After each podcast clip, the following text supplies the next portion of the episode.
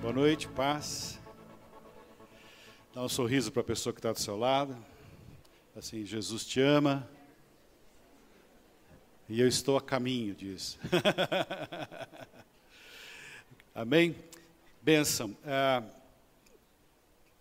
gostaria de falar com vocês sobre aquilo que o Senhor tem falado à nossa igreja também já há algum tempo. Né? Pastor Kelson tem ministrado é, o último domingo antes da, deste ano, sobre a questão de termos aquela vida em santidade, aquilo que, aquilo que está incomodando a minha e a sua vida, como um pecadinho de estimação, ele talvez não tenha usado essa expressão, mas ele quis dizer isso, que chegou o tempo da gente se livrar destas coisas em nome de Jesus. Já existe a possibilidade pelo poder do sangue de Jesus, de andarmos num nível de santidade maior e melhor, porque Jesus Cristo, vertendo o seu sangue na cruz, propiciou que nós pudéssemos nos apossar dessa libertação, dessa possibilidade de andarmos em santidade. É possível andar em santidade. Diga comigo, é possível andar em santidade.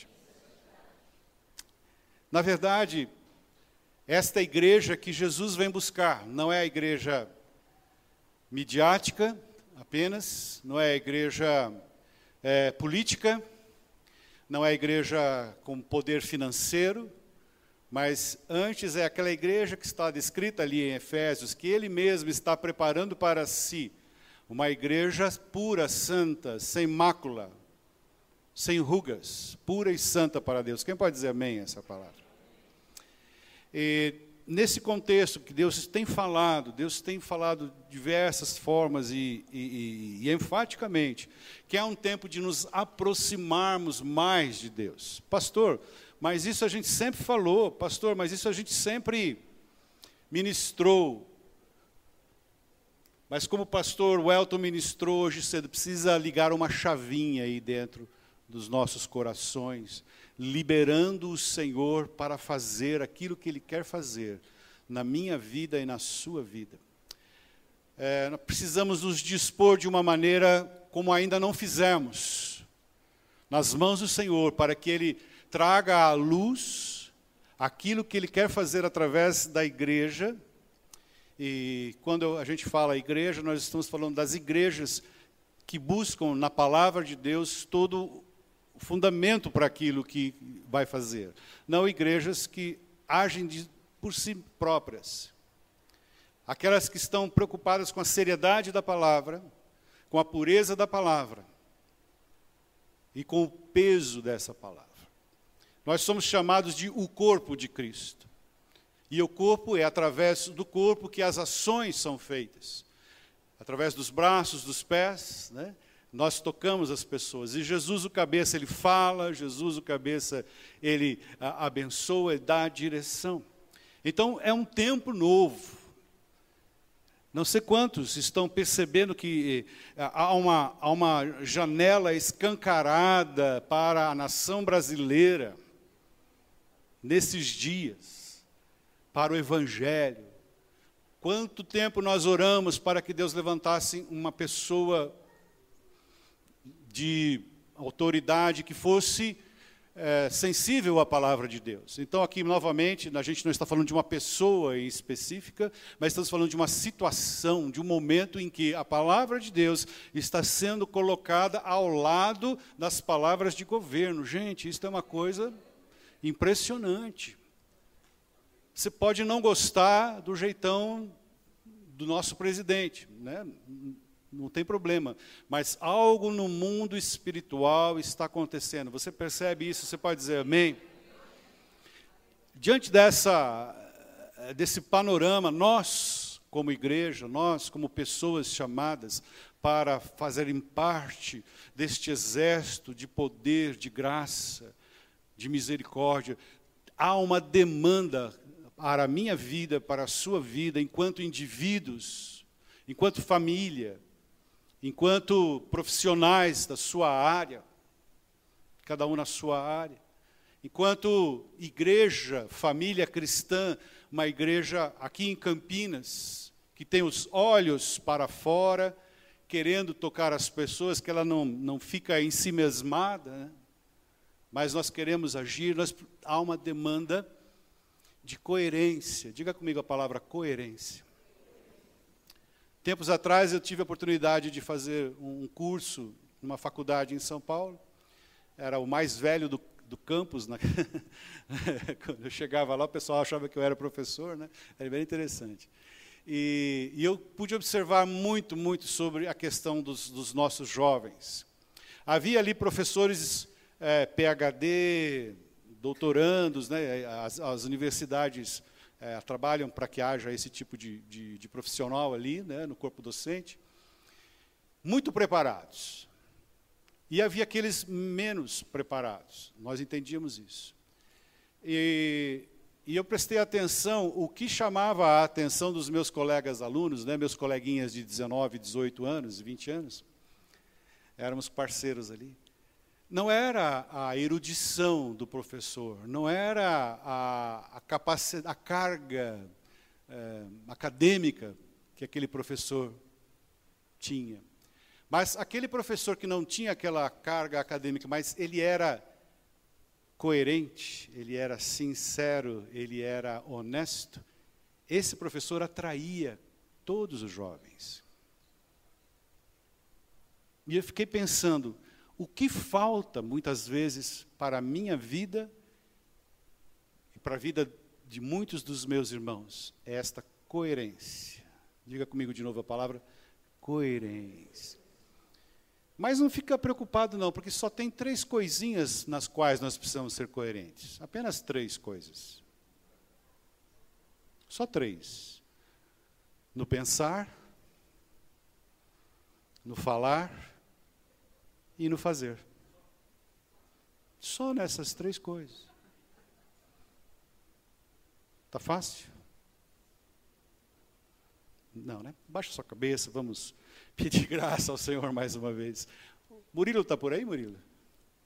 Não? Podia vir aqui, Murilo? Aqui. Papai, nós queremos te agradecer muito, porque o Senhor nos tirou das trevas para a tua maravilhosa luz. O Senhor nos tirou de um lugar de perdição, Pai. Estávamos destinados ao inferno, Pai, mas o Senhor teve misericórdia de nós e fez romper em nossas vidas a luz da salvação em Cristo Jesus. E hoje estamos aqui, Pai, com uma tremenda liberdade para te adorar, para falar do teu nome, para nos reunirmos, para cantarmos, para fazermos nossas reuniões públicas. Obrigado por essa liberdade que nós temos nesta nação, Senhor.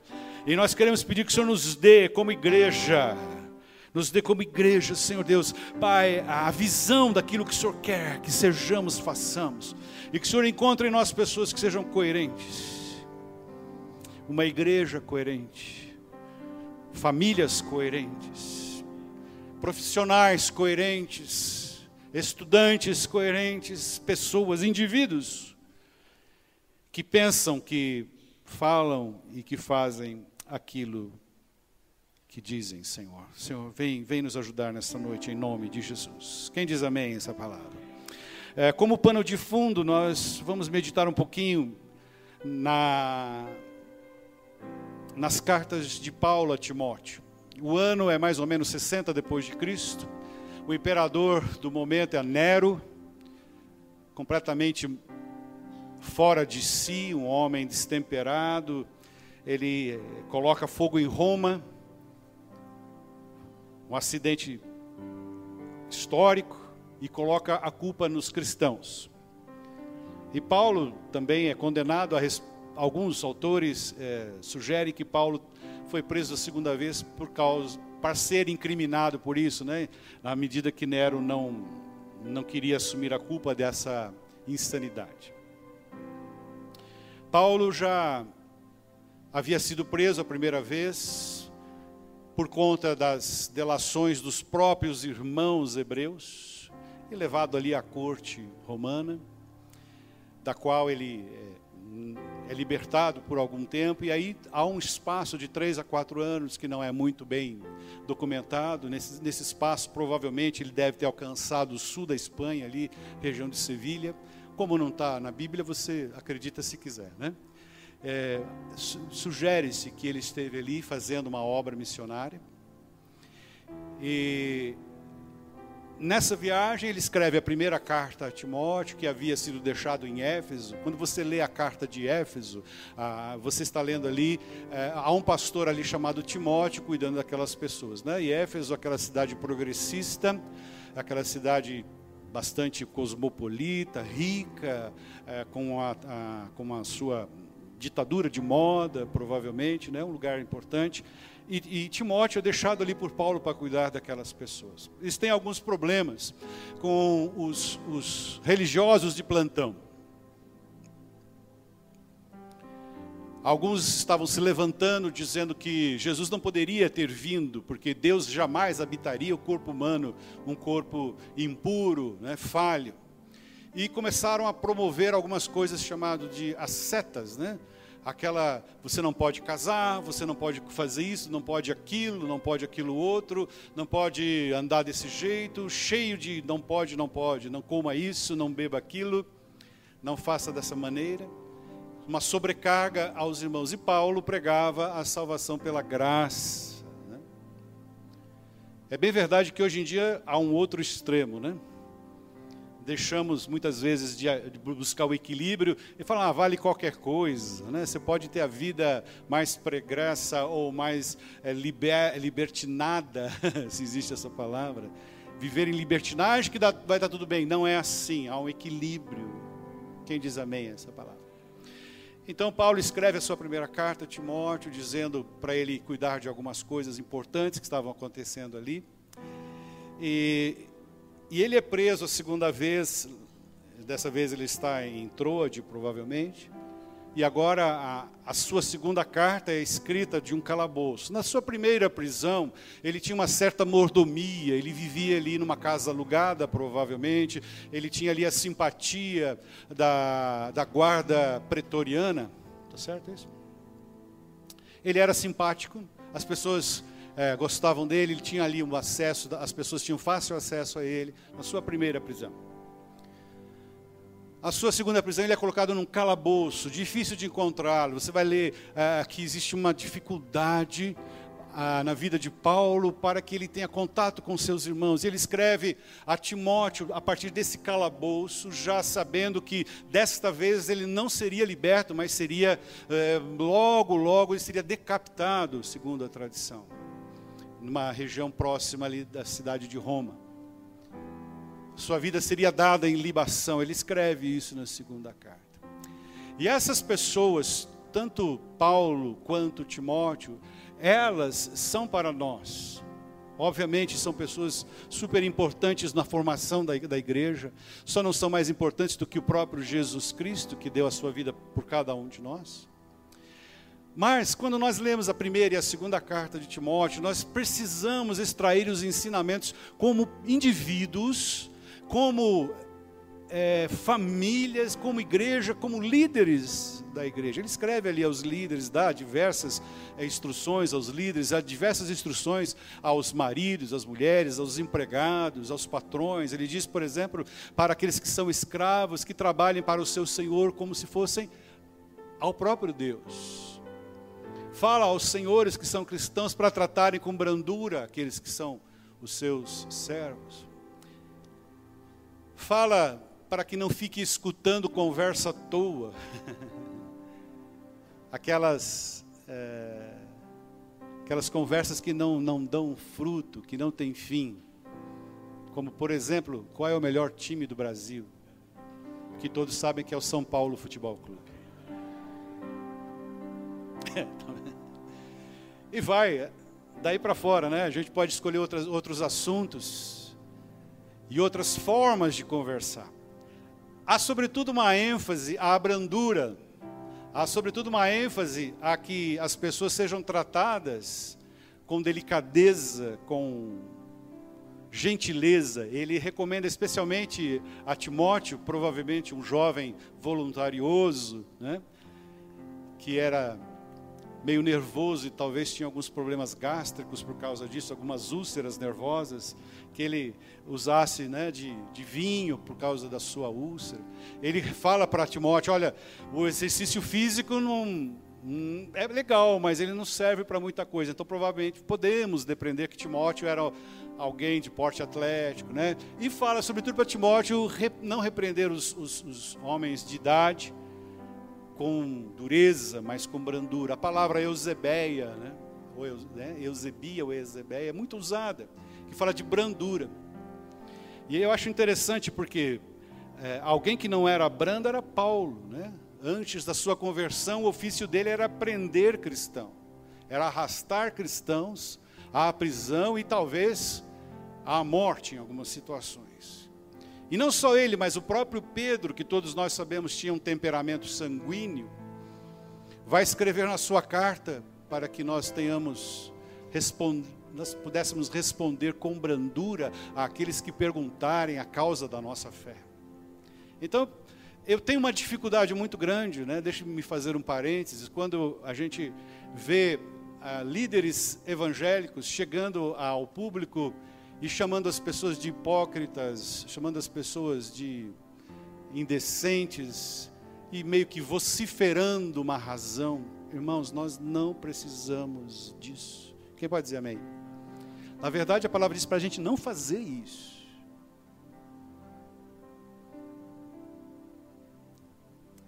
Quando alguém chega e, e fala, vocês são hipócritas, dizendo isso a respeito da mídia, por exemplo, ou dizendo a respeito de artistas, ou seja lá o que for, que não são cristãos, sabe o que pode ser comparado?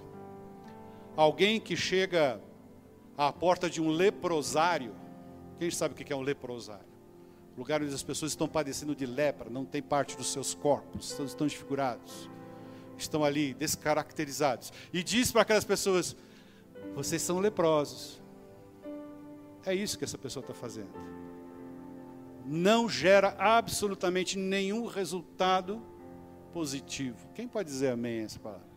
Então, se você é daquelas pessoas que gosta de entrar numa discussão, pondere. Você é aquela pessoa que fica trocando WhatsApp, tá vendo? Não sei que lá, não sei que lá, fulano de tal, não sei das quantas, e chuta daqui, chuta de lá e bate. Sai fora disso, meu irmão. Diga para a pessoa do seu lado, sai fora. Porque a palavra diz para a gente sair fora, irmãos. Você sabe o que acontece? Quando as pessoas começam a falar dessa maneira, o telhado de vidro dessas pessoas aumenta muito. E quanto maior o telhado, mais frágil ele pode ser. Então, amados, nosso negócio enquanto igreja, enquanto líderes cristãos, é com pessoas. É falar do amor de Deus para pessoas. Quem pode dizer amém? Então, há necessidade desta coerência. Quem pode dizer amém? Essa palavra? A coerência entre a ação de Timóteo e de Paulo, aquele jovem Timóteo, ele foi tão útil para Paulo que ele era alguém de extrema confiança. Do apóstolo Paulo. Ele foi deixado em Éfeso, ele esteve com o apóstolo em Corinto, ele viajou também com, para Creta junto com Tito, ajudando no evangelismo, e ele, ele foi sempre fiel, alguém que intercedia por Paulo, alguém que chorava né, Paulo fala que, que se lembra das lágrimas de Timóteo, porque quando Timóteo encontra com Paulo na primeira vez na prisão, Timóteo certamente chorou a situação do seu pai espiritual, daquele que o havia trazido ao Senhor Jesus. Coerência, coerência entre o pensar, o falar e o fazer. É é nisso que as pessoas estão prestando atenção. Então, é, eu, enquanto esposo, sou incoerente. O que, que a minha esposa vai ver na minha vida? Que mensagem eu posso dizer a ela sobre Jesus, sobre a fidelidade de Deus, sobre o amor de Deus, sobre a bondade de Deus, em confiar em Deus, se ela não vê isso na minha vida, se ela não vê que eu confio, que eu busco o Senhor, que eu desejo o Senhor, que eu quero o Senhor, como que ela poderá confiar nisso? Ou o marido olha para sua esposa que discursa sobre santidade, que fala em ser. Como confiar? O pai para o filho, o filho para o pai. Sabe, amados, há uma, uma lacuna muito grande nas nossas casas. Nossas, nossas crianças não oram. As nossas crianças não oram, muitas vezes. Muitas vezes têm dificuldade de orar em público. Não, não, obviamente, não são todas as casas assim. Por quê? Porque provavelmente, provavelmente, não estão vendo e ouvindo, sobretudo ouvindo, seus pais orarem. Sabe, papai, mamãe, quando você está orando no seu quarto, seu filho está escutando lá da sala. Se você está orando em voz alta lá no seu quarto, seu filho está ouvindo lá da sala e aquilo está entrando no coração dele. Quem pode dizer amém essa palavra? Obviamente que eu não quero trazer uma carga dizendo assim, ainda você é culpado do seu filho. Não, não é essa a ideia, irmão. Mas veja o hábito, veja como que essa nova geração poderia estar aproveitando muito mais esse momento lindo que nós estamos vivendo como nação e como igreja nesta nação. Coerência entre o que pensamos. Alguns psicólogos dizem que nós somos mestres em ludibriar-nos, né? Nós somos mestres em enganar-nos. Nós, às vezes, fazemos falsos pensamentos, falsas impressões de nós mesmos ou da situação e vivemos num, num mundo meio que paralelo, meio, Matrix, quem assistiu o filme, né? Vivimos numa uma realidade paralela. É um tempo de pedimos ao Senhor, Senhor, coloca um prumo no meu pensar. Pensar nas coisas do alto, pensar nas coisas Paulo vai, diz, pensar nas coisas que são de cima. Porque a armadilha do diabo é colocar você num cerco, de tal maneira que você olha as circunstâncias que você está vivendo hoje, agora, e você se curve a essas circunstâncias mais do que você se curvaria ao senhorio de Jesus. Mas o Senhor quer levar a mim e a você, a mesmo no meio de uma situação tão difícil, nós escaparmos dessa situação, podemos contemplar a salvação e, a, e, o livramento que há no nome e no sangue de Jesus. Quem pode dizer amém essa palavra? Então, veja o quanto, o quanto por vezes eu e você estamos oprimidos, seja questão financeira, seja questão afetiva, que mais pega, né? Os jovens buscando uma profissão, buscando um caminho, o desemprego, talvez, né, a, a desarmonia dentro do lar, o filho que vai ou não, não tem aquela comunhão interna. Quantas coisas estão te oprimindo, né? Você pode até fazer as coisas que você está vivendo na sua casa. Tudo isso está oprimindo o teu pensar. E o Senhor não quer que você se aliene dos problemas. Nós não estamos pregando aqui alienação total. Mas nós estamos pregando que Jesus Cristo é Senhor do meu pensar. Quem pode dizer amém essa palavra? Você pode colocar a mão na sua cabeça agora e repetir essa palavra e dizer: Senhor Jesus, coloca um prumo nos meus pensamentos. Eu sujeito ao Senhor o meu pensar. Toma conta. Amém e amém. Sur, tudo começa aqui, que deve descer até o nosso coração. Lá na primeira carta a Timóteo, capítulo 1, versículo 5, podia projetar por gentileza? A gente vai encontrar a seguinte expressão: Ora, o muito da presente admoestação visa ao amor que procede de coração puro e de consciência boa e de fé sem hipocrisia. Né? Fala um pouquinho dessa coisa da gente pensar e pensar com o coração, não apenas com a razão. Não sei se estou conseguindo passar essa, essa diferença sutil né, de pensar aquilo que Deus quer que a gente pense, de sermos verdadeiros. Então coloque aí sobre tudo isso uma lente, um filtro chamado verdade. É sempre através desse filtro chamado verdade que o Senhor Jesus vai se relacionar com todos nós, a verdade de cada um de nós.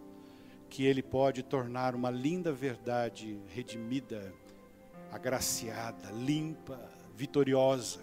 Pode transformar aquilo que precisa ser transformado, pode mudar aquilo que precisa ser mudado. Ele pode e quer fazer difer é diferente na minha vida e na sua, para que nós sejamos então pessoas coerentes no nosso pensar. Quem pode dizer amém? Essa e nós dissemos também que a outra, o outro tópico, né, no qual nós devemos ser coerentes é no nosso falar.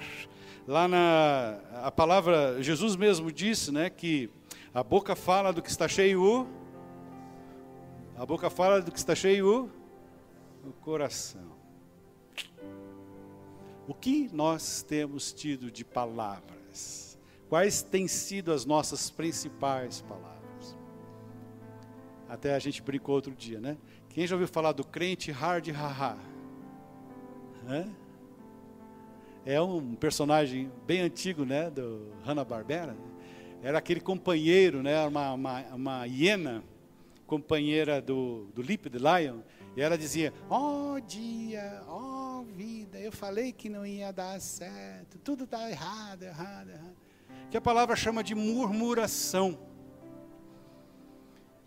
Tem gente que murmura porque está quente, porque está frio, porque chove, porque está sol, porque a, a comida está com muito sal, com pouco sal, porque a fila do banco está grande, porque não tem lugar para estacionar, porque essa porcaria de prefeitura não cuida dos buracos da rua, e não sei porque esse estado não tem medicamento nas, nas farmácias, e porque esse governo só aumenta imposto, e blá, blá, blá, blá, blá. blá. Quem conhece gente assim? É gostoso conviver com pessoas assim, gente? Não, né? Também o outro lado, o Lip de Lion, né? Ele vive uma, uma ilusão. Oh, Hard, tudo vai dar certo. E não dá nada certo, né? Alguém diz que os pessimistas vivem mais que os otimistas. É interessante isso. Mas a palavra fala que A boca fala daquilo que está cheio o coração, e o coração é abastecido é, por aquilo que nós lemos, por aquilo que nós é, ouvimos, por aquilo que nós tangenciamos, por aquilo que nós captamos, né? Somos verdadeiras antenas parabólicas, ou agora a palavra que está na moda, nós estamos sempre com o radar. Né? O radar está sempre ligado. E o que está influenciando a nossa vida? O que que está ligando o meu coração à minha mente?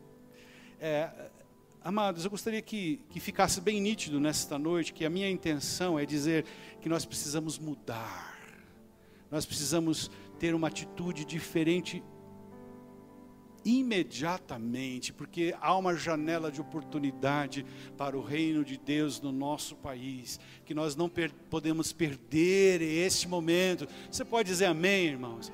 Então, o esforço para que haja santificação na minha vida, na sua vida, para que haja coerência, é para que muitas e muitas vidas se acheguem ao Senhor Jesus, muitas vidas sejam alcançadas, sejam valorizadas, muitas famílias cheguem ao reino de Deus e esse país seja de fato, seja de fato aquilo que se sonha a respeito dele, como estuário de bênçãos para este planeta, para este mundo. Nós sejamos não só o, o fornecedor de alimentos naturais, de tecnologia, de, de medicamentos, mas sejamos também aqueles que dizem: olha, nós sabemos quem é o Senhor, nós temos tido contato com o Deus da salvação. Há uma igreja forte nesta nação, uma igreja que confia em Deus, por isso nós estamos sendo abençoados. Quem diz amém essa palavra? Amados, eh, Paulo escrevia que o Senhor nos fez assentar com Ele nas regiões celestiais. Isso significa que somos colocados num lugar eh, pre, de preeminência, num lugar importante, num lugar do qual nós podemos observar as coisas que estão acontecendo e, de certa maneira, otorgados, delegados pela autoridade que é em Jesus, nós, como igreja, podemos inferir, podemos agir, podemos interagir nesse lugar, em nome de Jesus, porque somos a sua noiva e o noivo, amando a noiva, atenderá ao pedido da noiva. Quem diz amém essa palavra? Mas há uma demanda de coerência, há uma demanda de uma vida diferenciada. Se nós já tínhamos um certo nível de comunhão com Deus, um certo nível de leitura da palavra, temos aqui planos de leitura anual para a palavra. Aqui a igreja tem aí um, um folheto, deve estar ali, ali atrás, em algum lugar. Mas se não, você tem a internet, tem N APs que você pode baixar e te ajudar a ler a palavra. Muito mais que ler, guardar a palavra no seu coração. Para não pecar contra o Senhor. Guardei a tua palavra no meu, para não pecar contra ti. Quem diz amém essa palavra? Há uma expectativa de uma vida melhor em Deus, de uma vida vitoriosa em Deus, de uma vida cheia de esperança, de uma vida cheia de vida na presença do Senhor, uma vida exuberante, frutífera. E enquanto isso, Satanás quer, que nós rastejemos atrás dos pecados de sempre, quer que nós rastejemos desqualificados moralmente, desqualificados porque somos incoerentes, não buscamos a santidade que nós sejamos encontrados qualificados pela palavra de Deus na nossa vida. Você pode dizer amém? Eu quero isso para mim. Né? O que está escrito lá na segunda carta já em Timóteo, capítulo 2, versículos 15 e 16. Projeta por gentileza aqui. Procura apresentar-te a Deus aprovado. Isso é Paulo falando com seu filho Timóteo, de um calabouço Procura apresentar-te a Deus aprovado como obreiro que não tem de que se envergonhar, que maneja bem a palavra da verdade, a Bíblia. E a palavra da verdade, também podemos dizer aquilo que você diz, seja verdade. Quem pode dizer amém? E o versículo seguinte diz: Evita igualmente falatórios, lembra que a gente falou que sempre temos que ser coerentes no nosso falar? Falatórios inúteis e profanos, amados. Temos que riscar do nosso vocabulário qualquer palavra profana. Ah, pastor, mas você está pregando aí uma, uma santidadezinha religiosa. Hum, é muito mais que isso, meu irmão é uma apresentação ao Senhor para sermos aprovados, para sermos considerados vitoriosos em Deus. Quem diz amém essa palavra? Peça ao Senhor, ao Espírito Santo, aliás, amados, ser coerente no pensar, no falar e no fazer, somente com a ajuda do Espírito Santo. Por mais preparado que eu seja, mais bem educado que eu tenha sido, por melhor berço que eu tenha tido, minhas, os meus recursos se esgotam rapidamente, em qualquer nível. Mas quando eu estou cheio do Espírito Santo, essas coisas são possíveis. Quem pode dizer amém? Né? Evite igualmente os falatórios inúteis, profanos, pois o que deles usam passarão a impiedade ainda maior. Ou seja, as pessoas que estão habituadas a um vocabulário profano, elas vão de mal a pior. E lá no capítulo 3 de 2 Timóteo, versículo 16, é, Paulo vai, é, vai falar da, das, como, como é sublime esse livro que nós temos em nossas mãos hoje. É, cuidadosamente preservado para que chegasse até nós, é, preserv, preservado das verdades de Deus. Assim, toda a Escritura, diga comigo, toda a Escritura é inspirada por Deus e útil para ensino, para repreensão, para correção, para educação na justiça, na justiça de Deus. A palavra de Deus é inspirada. Amar este livro, porque ele é a palavra de Deus. Ele não só contém, mas ele é a palavra de Deus para mim e para você. Quem diz amém essa palavra? Coerência entre pensar, falar e fazer. Não se sabe se Timóteo conseguiu chegar em Roma na segunda vez. Mas Paulo ansiava muito em ver seu filho espiritual. Pediu a ele que trouxesse uma capa, que trouxesse os pergaminhos, porque ele foi tinha sido preso e obviamente não, não tinha dado tempo de, de, trazer seus pertences. Mas ele pede a Timóteo, Timóteo, passa lá em Troade e pega as coisas que foram deixadas lá, traz aqui, porque logo vai estar tá chegando o inverno, eu acho que eu vou precisar dessa capa, vai, vai ser muito útil. Não é, não é sabido se Timóteo chegou a tempo, né? porque as coisas lá naquela época demoravam muito para acontecer. Né? Dependendo do tempo, não se podia navegar, não se podia viajar. E qualquer viagem demorava dois, três meses, ou mais às vezes. Mas o fato é que este campeão, né, chamado Paulo, e seu filho Timóteo foram pessoas coerentes. Se temos o evangelho chegando a nós aqui no Ocidente, né, a partir uh, ali de toda a pregação de Paulo, devemos a, a essas pessoas que se deram pela cruz, foram coerentes. Amados, que tipo de perseguição eu estou sofrendo? Que perseguição você sofre? Quando você diz que é um crente, quando você diz que é um cristão, quando você diz que é evangélico, que perseguição você está sofrendo? Qual é a perseguição? Tem alguma? Você tem que se reunir escondido, como lá na China, por exemplo. Você conhece alguém aqui, vizinho seu, que tenha sido decapitado recentemente, como tem sido cristãos no Oriente, pelo Estado Islâmico? Amados, o amor de Deus pela igreja brasileira é muito, muito grande mas requer de nós esta coerência, esta seriedade do trato das coisas de Deus. Alguém disse que santificar-se é levar Deus a sério. Você está levando Deus a sério? Você leva Deus a sério? Não há mais tempo para buscar estar com os pés em duas canoas ou haveremos de servir a um Senhor, ou haveremos de servir a nossa carne, ou haveremos de servir a verdade, ou haveremos de servir a incerteza, ou haveremos de agradar ao Senhor, ou agradar outro Senhor. Palavra dura, pastor. Podia dar uma palavra mais legal, né, de prosperidade, que a gente vai ganhar dinheiro, né, que vai ser bacana, que legal, que a gente vai se divertir bastante. Nem tudo isso vai acontecer na sua vida. As bênçãos seguirão.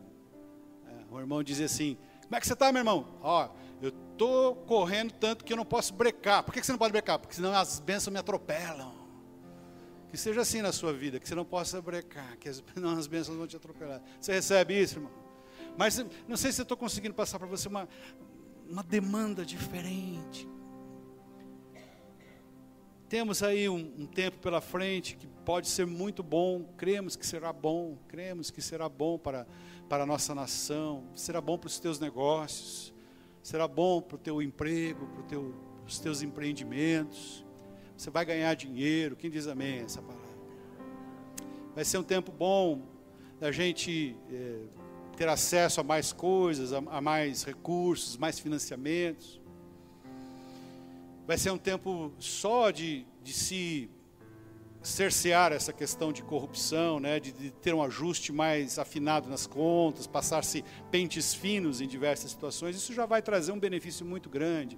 Obviamente, as ações que o governo está fazendo devem surtir resultados daqui a 7, 10 anos, talvez, né, resultados mais positivos, mas imediatamente a gente já pode respirar melhor.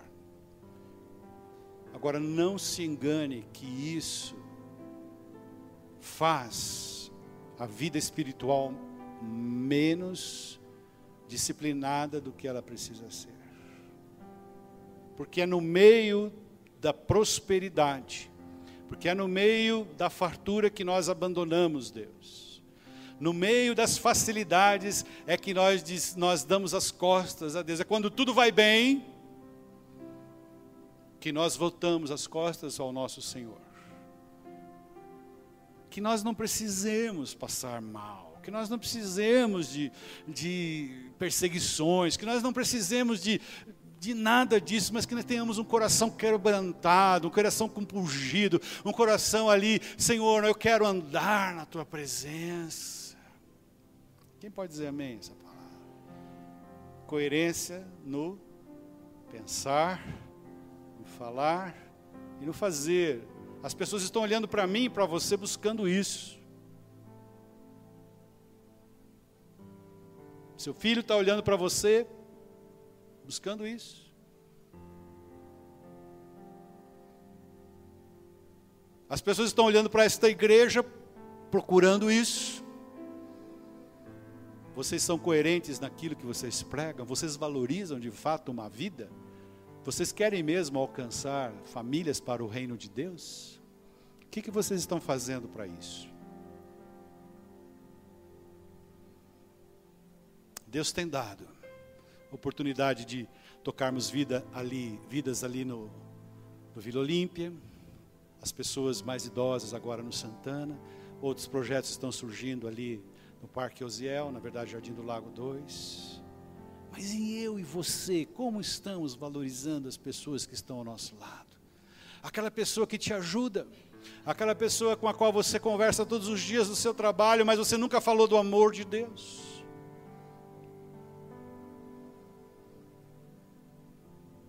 Aquele teu colega de trabalho, aquela vizinha, aquele vizinho.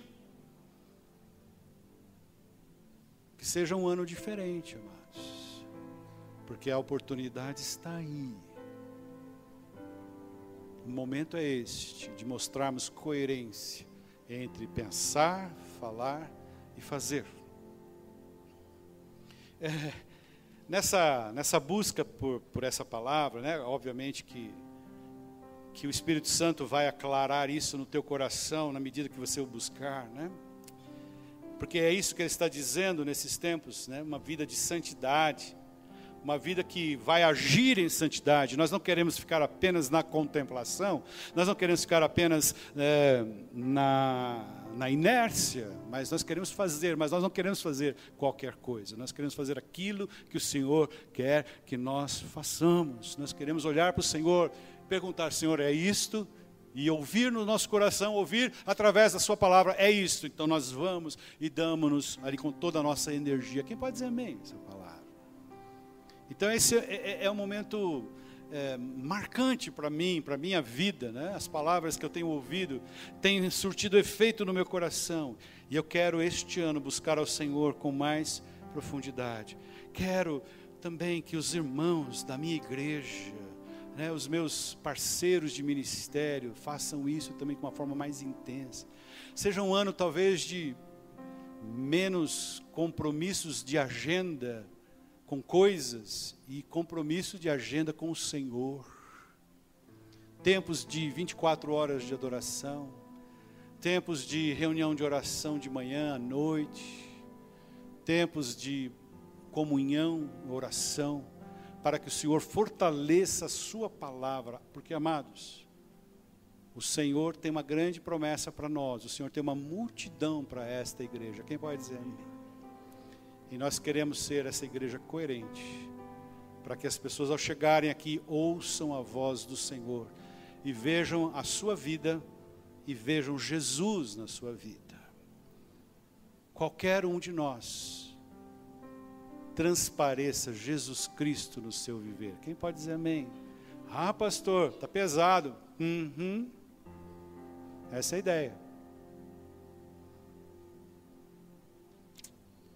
Que o Senhor me ajude e o Senhor te ajude também neste ano. Amém?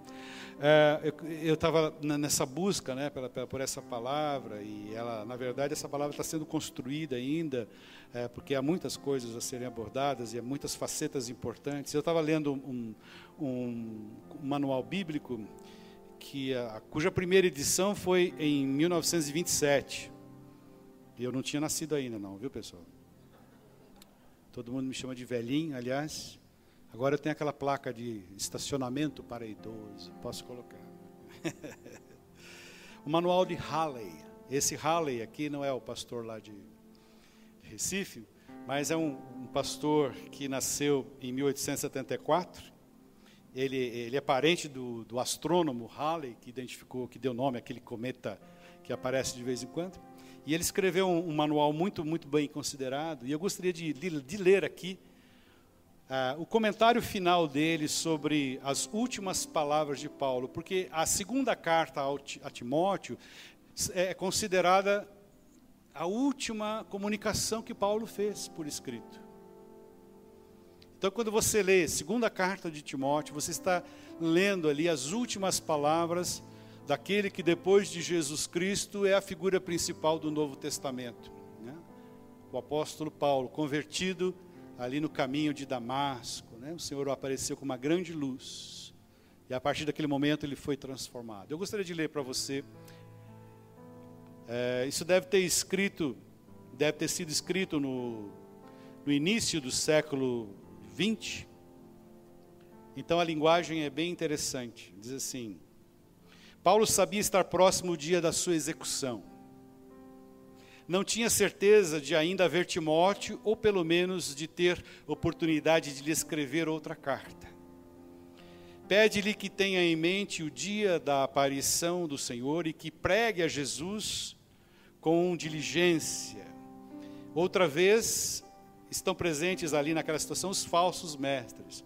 Oh, como esse assunto o acabrunhava, acabrunhava. Alguém lembra dessa palavra? Está falando aqui de Paulo, ficava cabrunhado com os falsos mestres. A resolução perversa de homens de corromperem o evangelho de Cristo. Sempre haverá gente querendo corromper o evangelho de Cristo. Sempre haverá, sempre haverá, sempre houve, sempre haverá. O adeus de Paulo, nos versículos de 6 a 8, você quer projetar por gentileza aqui, capítulo 4, versículos de 6 a 8?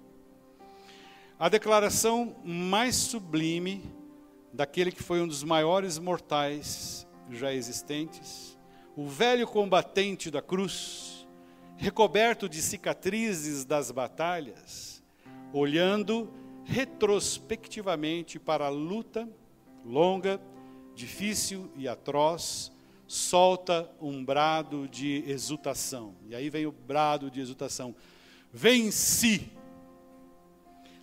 Não muito depois, o machado do carrasco fazia a alma do apóstolo desprender-se do seu corpo gasto e alquebrado, para ser conduzida pelos anjos em revoada ao seio do seu Senhor amado. Não é bonito? Os anjos conduzindo a alma ao seio do seu Senhor amado. Imaginamos que sua recepção no céu excedeu a qualquer marcha triunfal a que ele assistira alguma vez em Roma, quando os vencedores regressavam. Pensamos que, chegando ao céu, seu primeiro ato, depois do encontro com o Senhor, foi procurar Estevão, até encontrá-lo, e lhe pedir perdão. a palavra fala que Paulo consentiu com a, a morte de Estevão. E a part, é a primeira vez que Paulo aparece na Bíblia, né? no livro de Atos.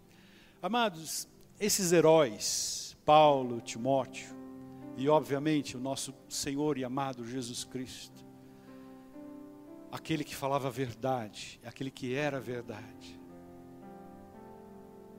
As pessoas vinham ouvir Jesus porque ele falava como quem tem autoridade.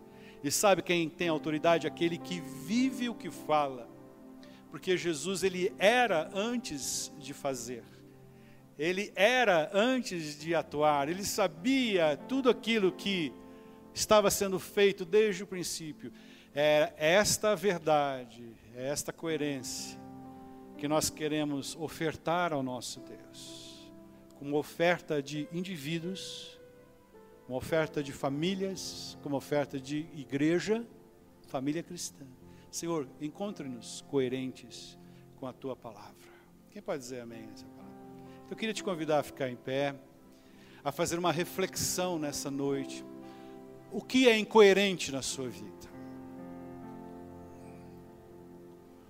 O que pode ser apontado como incoerente na sua família, no seu jeito de gerir os seus negócios ou de trabalhar como você trabalha,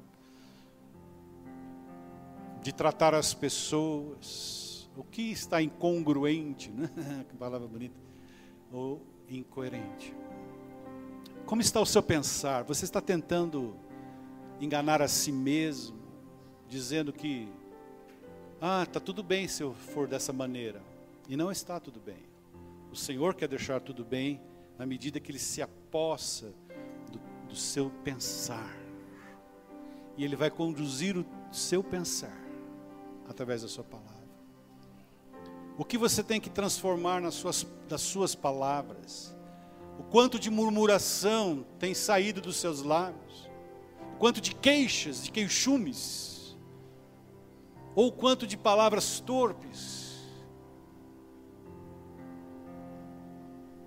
o quanto a mentira,